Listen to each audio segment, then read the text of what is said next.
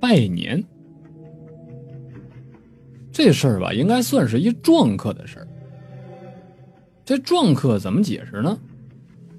不太好说。反正啊，我讲完这个故事，可能你们会有这种感觉了。也许你们都有过类似的经历，也是很常见的一种现象。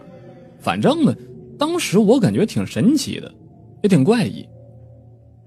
可是那是我可能还小，所以才与有这种感觉，拿好奇的眼光去看待这件事这事发生在农村。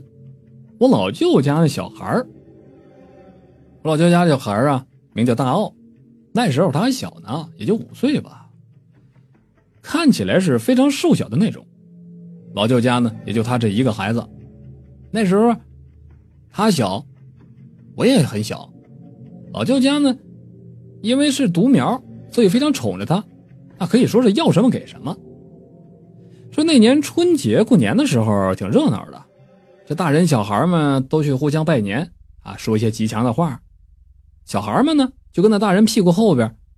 长辈们看这个孩子可爱，哎，就会给点压岁钱。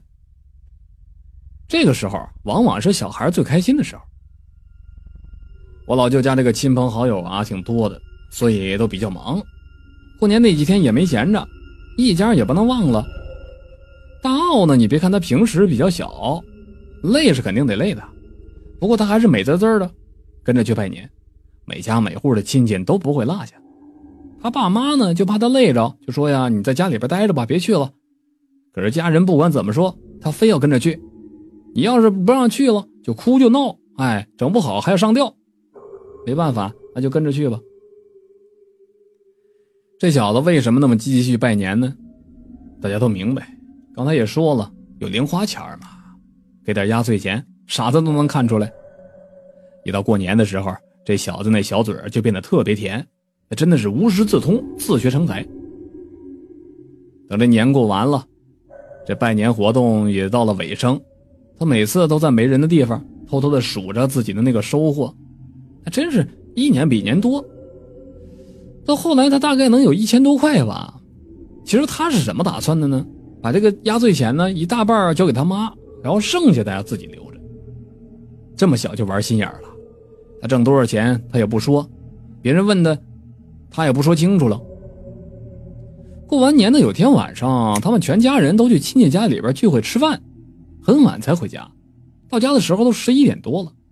回来的路上啊，这孩子是一句话也没说，等到家之后就跑到自己房间去了，门也不锁上。他爸妈在屋子里边收拾收拾，看着半天这孩子没出来，就喊他，打算让他洗洗睡觉吧。可是喊了几句之后啊，见没人回答，他妈就走到他那个门前，想看看他干什么呢？一看门没锁，就推开了门。一盏小小的台灯，看着孩子在那一张一张的数着他那个压岁钱。他妈喊了他一声，他也没回答，就是继续数钱。因为是背对着门，所以呢也看不清他的表情。他妈一看，嘿呀，这小子今年没少挣啊，这么点儿孩子就知道数钱了。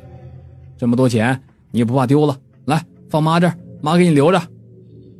我小时候也这样，基本上呢，那压岁钱到我手里边啊，只能过一宿，第二天就得收回去。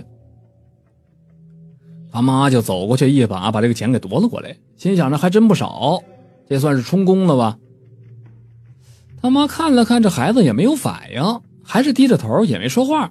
他妈就纳了闷了，因为。每年呢，管他收压岁钱，他都会以各种理由反抗，有时哭有时闹的。怎么今年一点反应都没有呢？这不太正常。他妈正纳闷呢，就听见这孩子哇的一声哭了，那哭的声音特别大。他妈就笑了，有反应了，就没毛病。他爸也听着孩子哭声了，这时候也进来就问他咋回事啊？他妈说没事说呀把他压岁钱收了啊，正跟那委屈呢。然后就开始哄他，啥话都说了，实话谎话说了一大堆。他给了他钱，给了一百块，他也不要，连看都不看。这哄了半天之后还是哭，而且声音是越来越大。这大半夜的，他妈也怕是吵着别人呢，就开始吓唬他，吓唬也不管用，然后就开始急了，就开始大嘴巴子一顿抽了。这打了一顿之后，他还是哭，而且那小脸哭的是通红通红的。这回他爸他妈觉得不对劲了，这怎么这孩子还是哭呢？就开始着急了，这孩子是不是冲着啥了？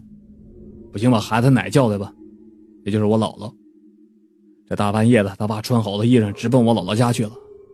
到那之后，把这事跟我姥姥说了一遍。我姥姥听得也挺着急的，就叫上自己身边的俩闺女，还有姑爷们都去了。当时呢，都他们都在我姥姥家住呢，也过年嘛。还没进门呢，就听见孩子哭了。到了里边，这几个姑姑也开始哄，姥姥就坐在旁边，摸着他的手，就开始哄吧，说：“乖孙子，可别哭了。”姥姥再给你一百块压岁钱吧，把钱放到这孩子手上，他还是不要，说半天也不管用。看到后来这孩子哭的脸色都变了，嗓子也哑了，而且是手脚冰凉。姥姥急了，这见多识广的，岁数大呀，这种情况肯定不是正常毛病，这肯定是撞的啥了。于是就叫我大舅去拿了一个大碗、一双筷子，还有一把磨的特快的大菜刀，反正东西全都备齐了。我就看到我姥姥让孩子坐在床上，他身上放了一张桌子，把大碗放在上边，碗里边盛满了水，然后把那筷子往水里边一放，嘿，怪事出现了，那筷子居然在水里边立住了，也不动也不倒。大家伙看着这都瘆得慌。我姥姥冲过去，不知道是是是筷子呀，还是孩子说的什么话，就看那筷子还是不倒。我姥姥也不说话，拿起那把菜刀举起来就朝着筷子上砍。把那筷子咔嚓的一下砍成两半，然后筷子倒了，下去那个水面躺在上面，再看那孩子也不哭了，过了一会儿脸色也缓过来了，大家伙这才松了口气，把孩子放在床上盖上被子，看着他一会儿就睡着了，可能是哭累了吧。我姥姥说呀，这孩子晚上回来的时候撞着不干净的东西了，以后啊别让他太晚再回家，也不能走夜路。毕竟他还小着呢，身子骨弱。打那以后，就让我老舅他们啊，多多的看着这孩子，晚上的时候别让他出去。好了，这就是拜年的故事。